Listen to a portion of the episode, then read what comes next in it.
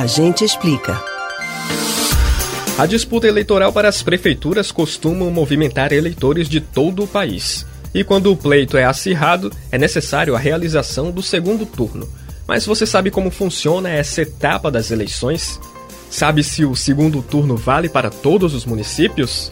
Essas e outras perguntas a gente explica. Nas eleições municipais, o eleitor vota para os cargos de prefeito e vereador.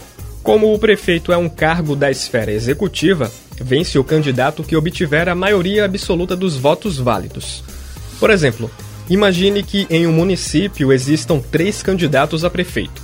O primeiro colocado nas urnas atingiu 40% dos votos válidos, que não incluem brancos e nulos. O segundo atingiu 35% e o terceiro 25%. Pela lógica, o candidato com 40% dos votos será o novo prefeito, certo? Errado. Vence o candidato que atingir a maioria absoluta dos votos válidos, ou seja, mais da metade dos eleitores. É o famoso 50% mais um. Mesmo que o primeiro candidato tenha sido mais votado, ele não atingiu a maioria absoluta dos votos. Em casos como esse, é realizado o segundo turno das eleições.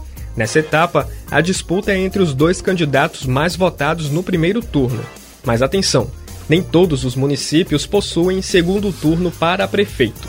Nas cidades com menos de 200 mil eleitores, por exemplo, ganha o candidato à prefeitura mais votado.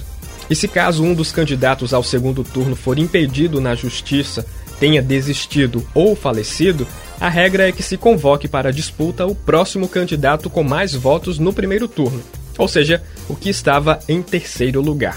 Além disso, não são todos os cargos eletivos que vão para a disputa do segundo turno nas eleições. Vereadores, senadores, deputados federais, estaduais e distritais são eleitos em primeiro turno. Você pode ouvir novamente o conteúdo do Agente Explica no site da Rádio Jornal ou nos principais aplicativos de podcast: Spotify, Deezer, Google e Apple Podcasts. Max Augusto para o Rádio Livre.